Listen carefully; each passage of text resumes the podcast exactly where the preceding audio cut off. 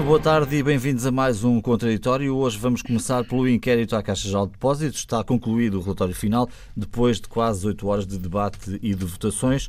Os deputados entenderam sobre este relatório. Luísa Meireles, um, uh, um inquérito relevante, onde foram ouvidas dezenas de pessoas e onde conseguiram os deputados chegar à unanimidade na votação.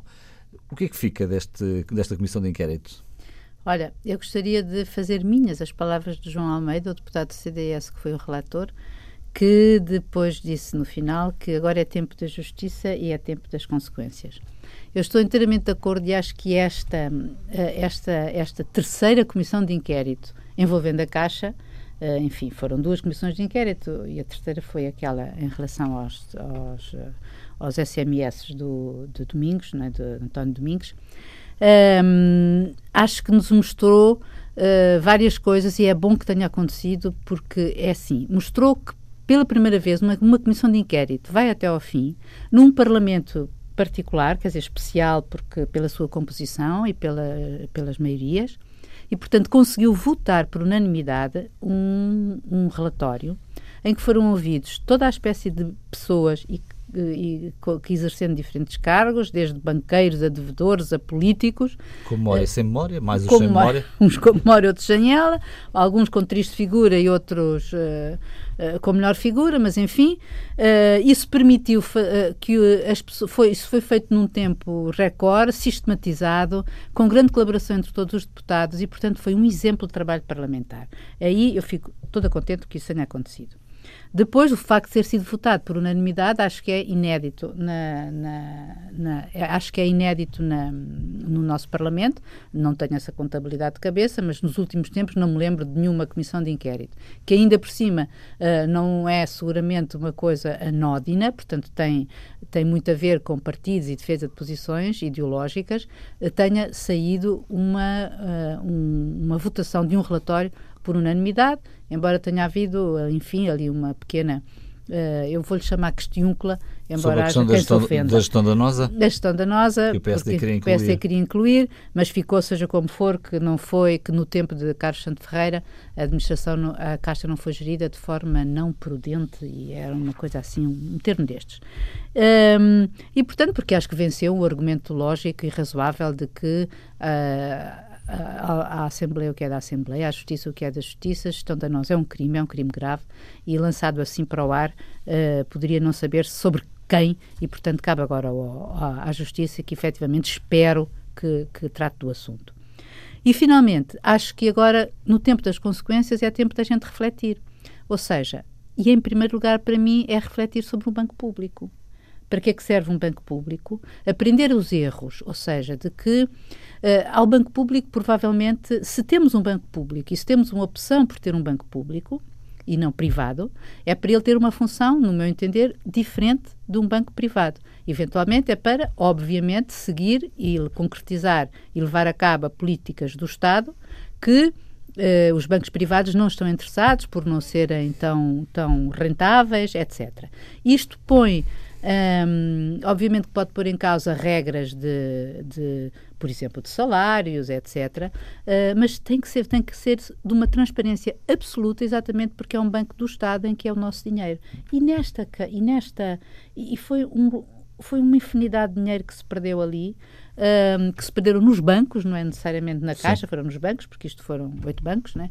23 milhões e... Mil milhões. Mil, desculpa, sim, 23 milhões. 23 milhões. 23 mil milhões que todos nós pagamos de uma maneira ou de outra e, e, portanto, acho que isto tem que ser visto com. Agora, acho que é mesmo tempo de refletirmos o papel da supervisão uh, bancária, portanto, e que afeta o Banco de Portugal, como é que ele uh, fez. Houve insuficiências claras e ficaram expressas no relatório. E, portanto, eu Achas acho que, que é um antes e há um pós, isto é? Vai haver consequências disto? Porque essa também é uma eu questão, que não é? Haja. Temos, As pessoas lembram-se, nomeadamente, da intervenção do Sr. João Berardo lá, e essa é uma questão que está em aberto. E que já está também em justiça, não está é? Na justiça. E que já está em justiça, já é uma consequência Espera-se haja é? pagamento de alguns uh, dos empréstimos que foram feitos e que não foram uh, depois devolvidos? Pois, eu não sei, quer dizer, nós sabemos que um dos grandes devedores da, da, da Caixa, nomeadamente, foi a, a, dos bancos, não é da Caixa, é dos bancos, foi, o, foi a Grécia, né? foi o, o perdão da Grécia, à Grécia, à dívida da Grécia decidida em 2012. Mas há, há, há coisas que não se podem pagar. Eventualmente não se pagarão. Eu não sou a favor de uma transparência absoluta de, a propósito da lista que também foi divulgada a lista devedores, numérica sim. de devedores que foi, que foi divulgada. Acho que, eh, não sei, a mim basta-me saber que há uns, que ficámos a saber que há uns que pediram dinheiro a todos e ficaram de ver a todos, há outros que só pediram a uns. Um, esses grandes devedores, se calhar, poderiam ser identificados, mas de um modo geral, acho que hum, este voyeurismo de uh, de saber quem deve a quem pode levar a, a, várias confusões e eu acho que, acho que introduz ruído e não necessariamente melhora a democracia ou a gestão. Uh, por isso eu acho que de um ponto de vista agora, agora é mesmo como disse o João Almeida, ele tem razão, é tempo de justiça e é tempo de tirar consequências. Hum. António, o que é que é mais relevante a notar neste, não diria no relatório em si, mas no processo, no relatório, e o que é que esperas também que saia daqui? Bom, uh Concordo com o que disse a Luísa, genericamente. Enfim, tenho algumas dúvidas também sobre a questão da transparência ser levada a, digamos, ao, ao, ponto final, que seria conhecermos não um número, mas uma entidade, uma, uma, uma pessoa que é responsável por uma dívida, sendo certo que convém lembrar que eh, ter uma dívida não é uma anormalidade quando se trata de um banco. Sim. O que é uma anormalidade é quando a dívida não se paga. Claro. Ou não se vai pagando como, Sim, dívidas como estaria estipulado. Grande parte de ou nós seja, tem essa dívida, até para compra de casa, ou certo. isso, ou de carro. Ou seja, as dívidas que estão contabilizadas não terão problema se as dívidas, apesar de tudo, estiverem a ser pagas. E, portanto, nem toda a gente está, digamos, no mesmo pé quando se faz um levantamento em relação às dívidas. E cada, cada caso é um caso, a possibilidade de cobrança dessa dívida eh, será um caso eh, e a realidade nesses levantamentos às vezes é mais complexa. Com isto, eu não estou a defender a opacidade absoluta em que vivemos, a desresponsabilização quase absoluta em que vivemos e estes inquéritos e o clima eh, que se criou à volta do sistema financeiro, à volta eh, daquele muito dinheiro que foi preciso colocar eh, na banca para que ela sobreviva, para que ela não crie problemas à sociedade e à economia tem, eh, implica uma exigência, obviamente, redobrada. O que fica destes inquéritos, eu saúdo pela sua eficácia, serenidade, utilidade, eh, eh denúncia, eh, transparência que trouxe eh, anos de, de negócios escuros, negócios irracionais, negócios que serviram interesses particulares ou de grupo, mas que não serviram nem as instituições de crédito, nem a economia, nem o país. Eh, eu julgo que tudo isto aumentou a exigência que se coloca de transparência, de eh, eficácia na gestão do sistema financeiro e, particularmente, do banco público, porque neste caso era disso que se tratava. Julgo que isto também serviu para uma outra coisa que é nós tolerámos durante demasiado tempo a politização destes cargos de gestão. A Caixa ora era PST, ora era PS, às vezes CDS. Eh, esta distribuição era cíclica. Se o PST estava no governo, eh, a gestão da Caixa passava eh, para o Partido Socialista e vice-versa. E, portanto, toda esta dança de gestores, dança de políticos, tinha pouco a ver com a gestão profissional de uma instituição financeira. E julgo que hoje toleramos menos que sejam nomeadas pessoas que eh, saibam um pouco daquilo que vão fazer. E, e, falamos da Caixa, como podemos falar da CP. Eh, é preciso ter gestores profissionais, habilitados, responsáveis, que possamos escrutinar e, e, e portanto, responsabilizar pelos resultados. E, portanto, esta, esta comissão de inquérito deu, digamos, a, a, contrário do que era costume, porque a ideia que temos de boa parte das comissões de inquérito é que se tornam palcos de luta político-partidária e pouco mais, são Sim. normalmente inconsequentes. Esta foi uma comissão de inquérito serena, útil, que produziu trabalho, que deixou à Justiça eh, muitos elementos de certo úteis para apurar responsabilidades. Convém dizer que a ideia de introdução à última hora da gestão danosa na, na, no relatório final eh, não é incompatível com aquilo que lá ficou. Eh, há matérias, disse no relatório e preciso verbis há matérias que poderão ter relevância criminal e aí cabe tudo, Sim. nomeadamente a gestão danosa, portanto não há nenhum problema com a redação final. Queira a Justiça agora estar à altura do trabalho que foi feito e do confronto que eh, estes protagonistas tiveram com o país, eh, daquilo que soubemos de, da falta de memória e das tais tristes figuras que muitos fizeram lá, acho que isso hoje responsabiliza mais a Justiça para, eh, no futuro, o interesse público. De resto, eh, apenas dizer e congratular-me também, uma vez mais, com a unanimidade, embora ela, curiosamente, neste timing, eh, tenha uma explicação também que, de certo, ajudou os deputados a tornarem-se ou a serem nas suas eh, decisões mais responsáveis. Estamos em véspera de eleições, seria impensável uhum. que alguém votasse contra. Uhum. E o ónus de um voto contra, obviamente, seria bastante impopular. Raul, tua opinião também sobre este relatório final eh, aprovado por unanimidade e quer a Luísa, quer o António também já chamaram a atenção para eh, a particularidade dessa aprovação que é pouco comum no Parlamento português. É histórica, mas percebe-se, é evidente que, uh, julgo que foi o António que disse, que sublinhou que seria muito difícil Uh, seria quase um processo de araquiri, uh, que alguém dos partidos uh, com assento parlamentar não tivessem de acordo com aquilo que se estava a discutir na Comissão. Quer dizer, não quer retirar com isto valor à Comissão, o seu relator, João Almeida, não quero, obviamente, também retirar valor ao trabalho dos, dos deputados da Comissão, mas é evidente que me parece, numa avaliação política, que qualquer partido que questionasse esta matéria, ou seja, o regabof que foi a Caixa Geral de Depósitos, não só, mas também, é evidente que em período pré-eleitoral ou eleitoral eh, teria, eh, teria aí um retorno negativo. Dito isto, é evidente que eh, o que se passou na Caixa e que hoje é mais evidente aos olhos da opinião pública, embora toda a gente, toda a gente deste país soubesse que se tinham passado coisas menos próprias uh, menos dignas uh, num banco público, uh, hoje são mais evidentes e mostram à, à, opinião pública aquilo que foi um período, e é um período longo, infelizmente, são 15 anos, com altos e baixos, com T's mais positivos em termos de efeito negativo e com T's Uh, mais doseados efeitos de, de, de, não, não tão negativos, uh, são quase 10 mil milhões de euros, uh, são no sistema financeiro 23 milhões de euros que os portugueses, e são os portugueses, introduziram no sistema financeiro português.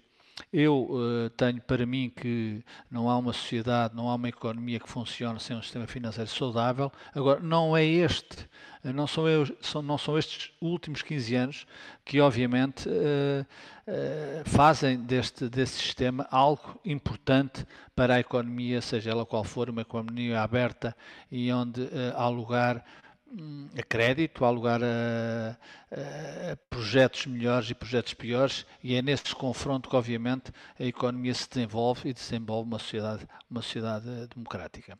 Aquilo que vimos na, na a Comissão de Inquérito também algumas intervenções, eh, alguns depoimentos, alguns questionários. Estou-me a lembrar de José Berardo, estou-me a lembrar do, do ex-governador do Banco de Portugal, Vítor Constâncio, eh, um, mais com cada um no seu estilo, mas é evidente também são peças que servem para ilustrar, uh, ilustrar de uma forma viva uh, aquilo que aconteceu em Portugal nesse período.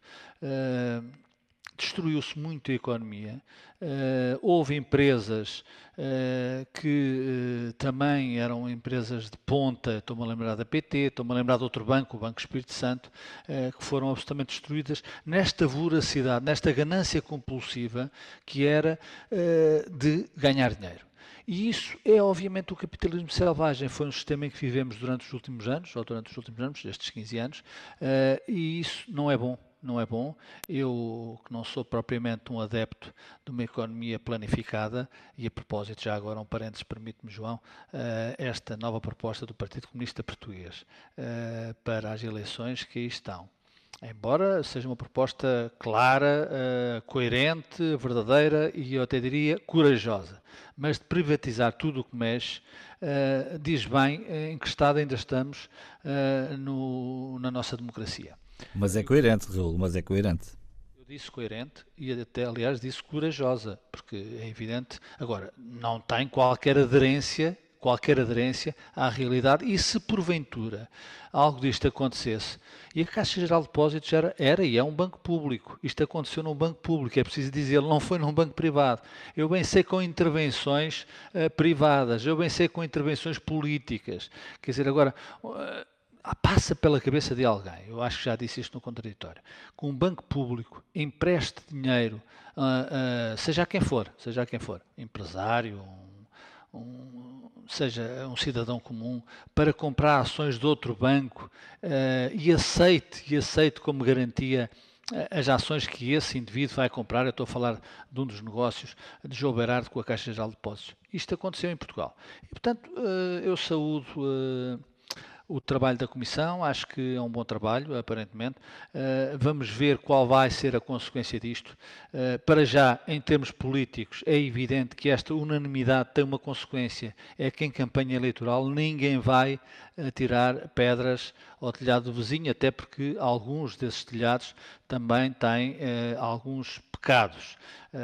é evidente que o PST quis introduzir a gestão danosa, a expressão gestão danosa, nesta, neste, neste episódio, uh, neste tema, melhor dizendo, uh, eu acho que de facto foi bem chumbado essa expressão, uh, independentemente da gestão ter sido danosa ou não, não me parece que a comissão, a comissão, uma comissão política, uma comissão parlamentar tenha essa chega, deve chegar a esse ponto. Isso tem a ver com os tribunais e os tribunais no seu tempo decidirão se houve gestão danosa ou não. E, portanto, não vai haver Caixa Geral de Depósitos na campanha eleitoral ou vai haver assim uns episódios lançados talvez pelo Bloco de Esquerda e pelo Partido Comunista Português, embora com cautela, porque o parceiro, o parceiro ou um ou o possível parceiro a seguir às eleições será o Partido Socialista que está envolvido diretamente neste episódio, como o PSD. Uh, eh, e se o PS atira, melhor dizendo, se o PSD atirar com a Caixa ao PS, embora também lá tenha estado e também tenha parte uh, ativa deste filme, uh, o PS tem, por exemplo, o BPN para, para, como moeda de troca, uh, e isto para terminar, João, dizendo que isto é um período lamentável da sociedade portuguesa, e eu espero, obviamente, que haja responsáveis e que esses responsáveis respondam perante a opinião pública, perante os portugueses, perante a sociedade portuguesa, por estes atos uh, cometidos e que lesaram, lesaram todos nós em muitos milhares de milhões de euros que faziam falta, por exemplo, à saúde, que está no estado em que está, aos transportes públicos, uh, faziam falta à educação, faziam no fundo falta ao desenvolvimento de uma sociedade que continua a crescer de uma forma incipiente e que, obviamente, com estes episódios que aconteceram durante 15 anos, uh, no fundo, isto se justifica muito uh, do crescimento. Uh, do crescimento económico e social de um país que passou por um, um período de ajustamento, que teve um, uma violentíssima, mesmo, uma violentíssimo confronto uh, com aquilo que é uh, os orçamentos familiares importantíssimos para o desenvolvimento de qualquer sociedade democrática. Viva, boa tarde de novo e bem-vindos à segunda parte deste contraditório. Desenha-se uma greve dos camionistas para o início do mês de agosto. A Antram e os sindicatos parecem não eh, conseguir chegar eh, a um acordo que estava mais ou menos apalavrado já desde há cerca de um mês e neste momento prepara o Governo uma rede de abastecimento de emergência eh, para a eventualidade de a greve avançar mesmo. Luís Amarelos, a questão que te coloco é se achas que o país está ou não preparado para esta eventualidade, o que é que se pode fazer para preparar eh, uma eventual greve que é eh, legal e legítima por parte dos eh, motoristas? Uh, pode ser que aconteça como aconteceu da última greve, em que à 25 hora uh, o ministro Pedro Nuno Santos uh, passou uma noite inteira até às 7 da manhã reunido com os intervenientes desta, deste conflito e conseguiu travar a greve.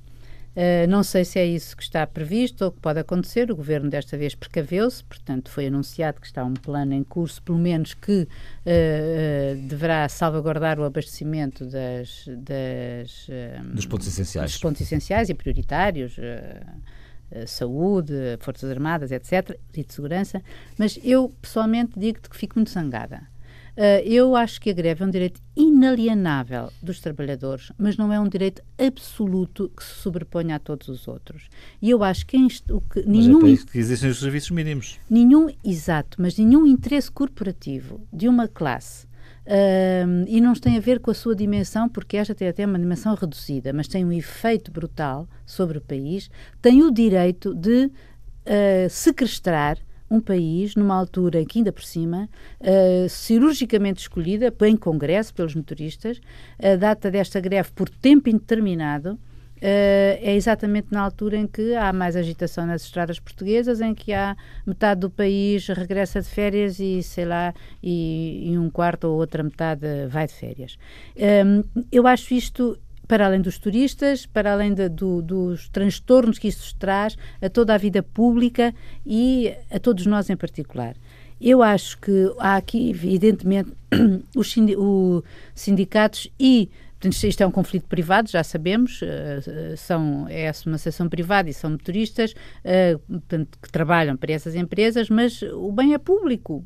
É, esse, uh, e, e, eu acho que uh, eles desentendem sobre, sobre aquilo que já tinham que já se tinham entendido, porque uns dizem que o objetivo era ter, acho que é 1.200 ou 1.400 euros em 2020, coisa que a, a associação aceitou, a Antram, a Antram, aceitou, mas agora... Um, mas consultou os sócios e os sócios dizem que não. Dizem que não, porque, sobretudo porque se não querem comprometer com os aumentos para, para 21 e 22. Ora, Uh, eu acho que é urgente haver aqui uma haver aqui uma uma decisão. Eu acho que ainda por cima quando com a dinâmica que isto está a tomar, que é os motoristas, portanto, já não é apenas os, os, motoristas das substâncias perigosas, os materiais perigosos, são também outros motoristas, nomeadamente mercadorias. Mercadoria, mercadorias. Portanto, estamos a pensar o que pode acontecer em, em 12 de agosto em, a partir de 12 de agosto. A 12 de agosto, em supermercados, etc, etc. E agora também já temos a notícia de que os motoristas espanhóis estarão solidários com esta luta, para além de que os próprios líderes do sindicato, melhor dizendo, o seu assessor jurídico, Pardal Monteiro, Pardal Henriques, um, uh, também apelou a que todos os motoristas de outros sindicatos uh, que estejam solidários uh, solidarizem-se e façam greve também. Eu acho que isto é quase um ato de pela subversão, a subversão, isto é muito forte esta palavra, mas eu confesso, eu fico mesmo zangada que haja, que isto aconteça. Hum. António. Bom, esta questão levanta muitas questões que davam Sim. mais do que um programa, porque desde o direito à e greve... não está confirmada ainda ao sequer. Pa ao papel do Estado... Sim, mas, enfim, mas, ela mas já há um, pré, há um pré-aviso que, que já foi entregue. Enfim, veremos até 12 de agosto se as coisas evoluem. Esperemos que sim. Há aqui uh, um pano de fundo uh, que vale a pena ter em conta. Uh, não é por acaso que muitas vezes falamos de desigualdades que se têm agravado no mundo, também em Portugal, obviamente. e, portanto, quando olhamos para profissionais como estes, que lidam de facto com matérias perigosas, que têm regimes de trabalho muito exigentes e muito duros, e olhamos para aquilo que usufruem, eh, ainda por cima, eh, tendo em conta que estamos a falar de, de um transporte de matérias-primas, ou neste caso, eh, enfim, já não é uma matéria-prima, mais do que isso, é, estamos a falar de, de combustíveis, uhum. sobretudo a exigência que se coloca em termos de formação de risco é uma exigência grande que manifestamente é desproporcional em relação aos rendimentos que conhecemos dos motoristas. Ou seja, à partida, eu sou tentado a pensar que há uma razão continuada de muitos anos que assiste os motoristas. Eles só descobriram o seu peso sua capacidade reivindicativa eh, eh, quando foram assessorados, agora como eh, até fazendo parte dos corpos gerentes do, do sindicato, um novo sindicato que se formou, muito recente, e que tem uma capacidade negocial ou uma incapacidade. A capacidade negocial também se avalia pelo compromisso. Neste caso, foi pela radicalização. Mas eu sou tentado a pensar que, mesmo que exista nesta altura um abuso, haverá razões atendíveis para um problema que não está resolvido, embora tenha havido promessas de compromisso. Portanto, há aqui um problema, há aqui direitos que, obviamente, são para ser respeitados, mas também há uma constatação que provavelmente é aquela que inspira aquilo que uh, Luísa Meireles disse, que é, uh, talvez, eu tenho essa sensação, mas se calhar estou a ser exagerado e ela não é apoiada em, numa estatística rigorosa, mas talvez só em 75 ou nos anos da Revolução tenha havido tantas greves uh, em Portugal. Aliás, a, a, comparação com os últimos anos de Passos Coelho, num período difícil também, com a Troika, uh, uh, digamos, a pesar no país, mas a contestação é hoje manifestamente muito grande. E ela acontece por motivos de certo justificáveis, mas acontece também por motivos de luta político-partidária, momentos importantes. E nós sabemos, obviamente, quem socialmente, no mundo laboral, tem mais peso para mobilizar os sindicatos e os trabalhadores. Estamos perante um problema real para o qual o Estado não está preparado. Eh, este plano anunciado, este plano eh, de emergência que o Ministro eh, Pedro Nuno Santos anunciou. Matos Fernandes. Matos Fernandes, o Ministro que negociou foi Pedro Nuno Santos, mas é o Ministro do Ambiente que tem essa responsabilidade. Eh, é um plano de emergência que me levanta algumas dúvidas. Nós estamos a falar de um plano de emergência para fazer face ao desrespeito eh, dos serviços mínimos, é isso? Bom, mas então não é preciso plano de emergência, é requisição civil, uhum. não é um plano de emergência. Ou o plano de emergência é uma forma de atacar a greve e o direito à greve. É outra coisa. Nós estamos, e com isto eu não estou a diminuir, pelo contrário, acho que o Estado tem a obrigação de se preparar e não ficar refém de um qualquer conflito põe em causa o aeroporto, um hospital, um serviço público. O Estado, e é por isso que o Estado existe e se justifica, deve saber acautelar que o abastecimento do aeroporto de Lisboa tem que ter, já foi anunciado esse investimento, mas há muito que esse problema devia estar resolvido, como está, por exemplo, o aeroporto do Porto, eh, e portanto há uma impreparação do Estado para fazer face uh, àquilo que devia ser uma rede de abastecimento de serviços públicos que garanta alguma tranquilidade quando um conflito como, como este se desencadeia. E por isso, uh, eu uh, obviamente que olho para esta greve com apreensão, espero que exista capacidade negocial para a evitar. Hum. Raul, a tua opinião sobre o que é que pode acontecer? Como é que se pode, de alguma forma, o Estado responder a este aviso, a este pré-aviso de greve? Pois, isso o Estado acredita no poder negocial do, do, Ministro Pedro Nuno Santos, que quando negociou não era Ministro, foi chamado uh, de emergência por, pelo Primeiro-Ministro António Costa para negociar. Portanto, já acreditemos já era, que... Já era, já era. Já era. Não, não, não. Era, era, já era Ministro. Sim, sim. Uh, foi, eu tenho essa dúvida, mas... Uh, foi, foi, já era Ministro. Mas, não, mas dizia-vos eu que é evidente que nós não podemos Hum, querer uh, ter, ficar muito satisfeitos porque há alterações uh, no, no, no, contexto da construção uh, político-partidária e depois dizermos que os sindicatos que aparecem que são inorgânicos e que têm advogados à frente deles, etc, etc. Não, eu não, não vou por aí. Acho que numa sociedade, obviamente com regras, mas numa sociedade livre e democrática, as pessoas têm o direito de pugnar pelos seus direitos. E de facto, como o António disse, pessoas que transportam uh, matérias perigosas. Uh, uma profissão que é uma profissão de risco e, sobretudo, uma, profissão preventiva para a sociedade. Ou seja, imagine-se o que era, o que é, o que significa um acidente, esperemos que nunca aconteça, mas um acidente com um transporte daquela natureza e que ganham ou querem ter um salário entre 1.200 e 1.400 euros brutos por mês, de facto, parece-me que lhes assiste aqui alguma razão. É evidente que eles também têm, porque é uma profissão dessa, com, com, todas essas características, tem as suas armas e tem os seus trunfos. É evidente que quando se quer parar um país, para-se pelos transportes. Uh, quando se quer assustar um país, pode-se assustar uh, uh, com esta ameaça de greve nos termos em que ela é posta, no período em que é, um período de facto crítico, a meio de agosto.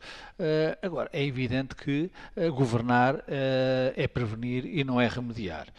E foi aqui dito, eu estou inteiramente de acordo aos anos que o aeroporto de Lisboa, por exemplo, para dar um exemplo significativo, eh, não tem um pipeline que chegue de, de, de com o combustível. É um investimento de 10 milhões de euros. Não quer voltar ao que se, ao que se gastou, ou está a gastar, ou está a empenhar na, na, na, na vertigem bancária, mas imagine-se, 10 milhões de euros ainda não foram uh, utilizados. Como é que isto vai, uh, quais são as consequências disto? É evidente que isto acontece, é preciso dizê-lo, em plena campanha eleitoral.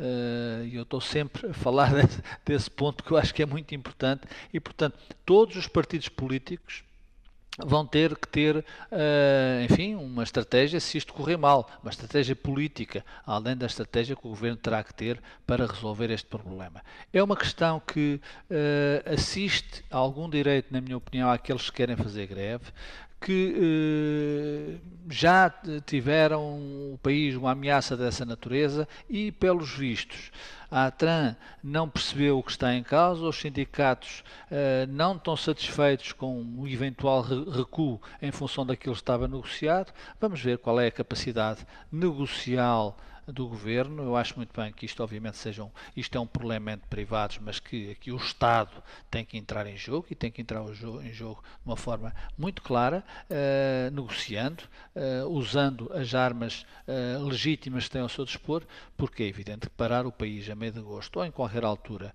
com as consequências que advêm, não só no momento como consequências futuras, é desastroso. Hum. Em termos políticos, repito, estamos em campanha eleitoral e, portanto, todos os cuidados são poucos para aqueles que querem ser eleitos no dia 5 ou 6 de outubro. No dia 6 de outubro. Bom, vamos falar de senhora Ursula von der, Leyen, von der Leyen. Ainda estamos aqui a ensaiar exatamente como é que se diz o nome da ex-ministra da Defesa da Alemanha. Ela fez eh, uma intervenção perante o Parlamento Europeu, está agora aprovada como Presidente da Comissão. Te pareceu, Luísa, esta primeira intervenção de fundo uh, da senhora Ursula von der Leyen? Vou, vou treinando assim lendo várias vezes até, até chegarmos lá. Até chegares lá. Uh, olha, depois do fim de semana alucinante que foi aquele fim de semana em que os líderes europeus do, no Conselho Europeu se reuniram para decidir uh, quem havia de ser, acho que finalmente se pode dizer com alívio, habemos Papa. Sim. Uh, é a primeira vez que há uma mulher presidente da Comissão, uh, é a segunda vez que é um, um, alemão, digamos, da sua nacionalidade, mas enfim, isso já foi no, olha, foi nos primórdios, né, desde, foi, foi o primeiro presidente da Comissão.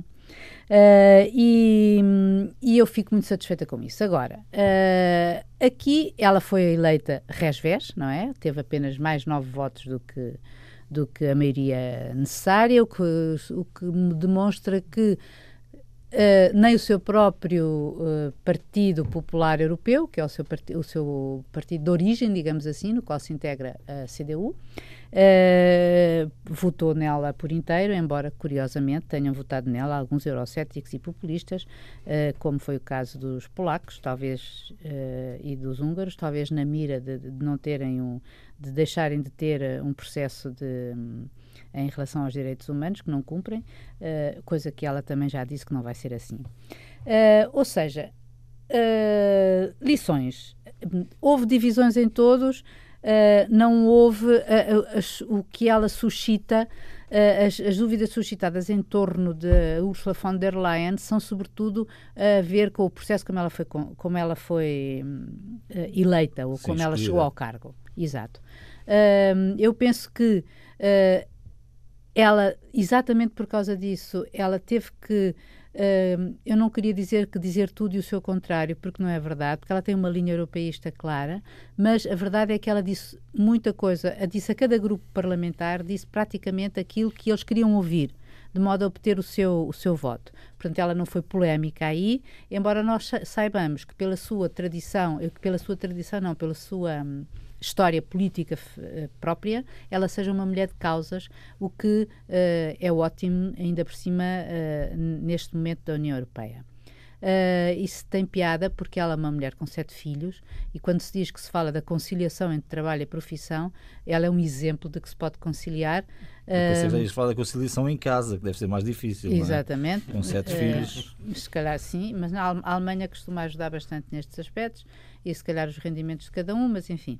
Uh, a verdade é que uh, ela começou a sua vida política aos 46 anos, com os sete filhos. Sim, é médica. É, sim, médica de origem, e eu acho que, e, portanto, foi, foi a única ministra que esteve sempre com Merkel desde o princípio, sendo todavia muito diferente de Merkel uh, porque um, em termos de efetivo e até uh, em, em, várias, em várias, em várias em pontos, ela discordou de Merkel. Hum. Uh, eu só, só deixa-me só dizer uma coisa, é que efetivamente Uh, morreu o processo do Spitzenkandidaten, ou seja, do, de se escolher para líder da comissão o primeiro da, das listas.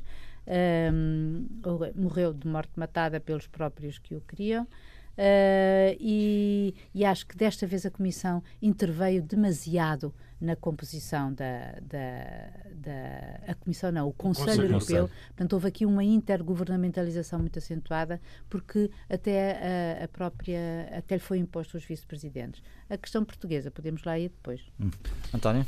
Bom, hum, eu, eu vejo mais uma vez, da primeira vez que aqui falámos, eu disse que estava otimista, ou seja, nós temos a noção, pelo evoluir do processo europeu, que a Europa, que muitas vezes deu passos em falso, ou não soube dar sequer passos, ou até eh, deu passos atrás, mas que a construção europeia se fez sempre de uma maneira realista, correspondendo àquilo que era possível fazer ou não fazer.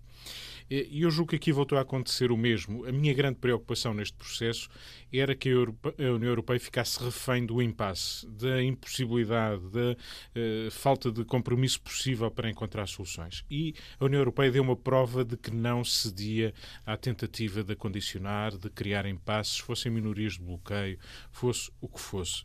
Eh, e para isso foi necessário, obviamente, muita elasticidade negocial. Ela não corresponde àquilo que, eh, e nisso concordo com, com a Luísa, naquilo que poderia ser um processo eh, mais credível e mais forte junto do eleitorado europeu, que era de um reconhecimento de rostos que se tinham apresentado como candidatos os tais eh, cabeças de lista eh, para as instituições europeias e, de facto, houve debates com cabeças de lista, houve a preocupação, mesmo no Conselho Europeu, e este debate foi feito em primeira linha lá, tentando fazer vingar esta, esta ideia. Não foi possível, não foi Weber, não foi Timmerman, não foi Vestager, eh, portanto, não foi nenhum deles, mas quando parecia que os eurocéticos e as tais minorias de bloqueio tinham levado a sua à frente e viria aí um cenário impossível, ou pelo menos uma paralisia, eh, ela não existiu, foi possível encontrar uma solução, e uma solução que também, convém dizer, a história dos cabeças de lista é apenas uh, um, um, critério, uma, uma linha, porque há outras regras, regras de respeito de outros equilíbrios, norte-sul, etc., uh, também de género, mas eles, enfim, faziam parte daquilo que era o primeiro cenário que foi considerado e que parecia uh, ir acontecer. Portanto, a eleição eh, de uma mulher saúde eh, não por ser esta em concreto, que conheço mal, que vamos conhecer melhor depois, o discurso com que se apresentou ajudou à sua eleição. Ela, à partida, parecia não ter condições para ser eleita, e o discurso que fez, que me pareceu um discurso positivo, independentemente dele ser construído, obviamente, para conseguir apoios, mas as ideias fundamentais que deixou, seja sobre uh, o tal Green Deal, o tal acordo, Sim. o compromisso europeu, seja sobre, sobre o, ambiente. Uh, o, ambiente. as alterações climáticas, o salário mínimo, o subsídio de desemprego, o desemprego jovem. É claro que muitos destes cenários ou muitas destas promessas dependem pouco dela, dependem mais dos Estados-membros e dos compromissos que vierem a ser alcançados, mas o que boas ideias e, sobretudo, uma ideia fundamental que é de uma mulher que revela o seu entusiasmo pelo, pela Europa, uh, que diz que foi na, na Comissão Europeia que ela quis sempre trabalhar. Ela, convém dizer, eh, nasceu na Bélgica, tem esse histórico também muito curioso e permitiu-lhe isso dizer eh, fui europeia antes de ter percebido que era alemã. E isto é um bom ponto de partida eu estou otimista. Aquilo que eh, se prevê agora, ela só toma posse mais para o final do ano, em novembro. até lá perceberemos que comissão tem. Ela quer uma comissão paritária, os Estados-membros vão indicar um homem e uma mulher para facilitar a escolha. para Portugal vai ser também um desafio muito interessante muito e interessante. curioso. Raul, que pareceram as primeiras indicações dadas pela Presidente da Comissão? Pareceu-me bem, a solução foi encontrada e é evidente que há solução para tudo e também na política isso acontece. Agora, todo o, o que está para trás, e o que está para trás uh, num tempo recente, uh, mostra mais uma vez como é que os líderes políticos uh, tratam as respectivas sociedades, e neste caso a sociedade europeia. Uh, se bem nos lembramos, esta senhora, que terá mérito e que provavelmente, e que já demonstrou ter, apesar de ter começado tarde na política, aprendeu a negociar um, politicamente, mas dizia Teu João que tudo o que foi, esta senhora foi uma solução encontrada porque havia de facto um impasse, porque aqueles que eram e que foram, permito-me o termos, vendidos nas eleições europeias como cabeças de lista para um deles ser eh, o novo chefe da União Europeia, eh, foram, por obra e graça de alguém, ou de todos os líderes políticos, em função inclusive dos resultados eleitorais, foram removidos uh, nessa guerra tremenda que aconteceu antes, durante e depois das eleições europeias. Isto parece mal, sinceramente parece mal, uh, para a democracia, para a relação de confiança que o eleitor tem que ter com aqueles que uh, propõem não só nomes como projetos políticos, porque há um dia em que acordamos e dizemos, mas porquê é que isto aconteceu? Aconteceu porque de facto não houve, não houve métodos claros, não houve transparência, não houve ousadia para levar propostas até ao fim, mesmo que, mesmo que se cheguem a situações de algum impasse que obviamente tem sempre solução.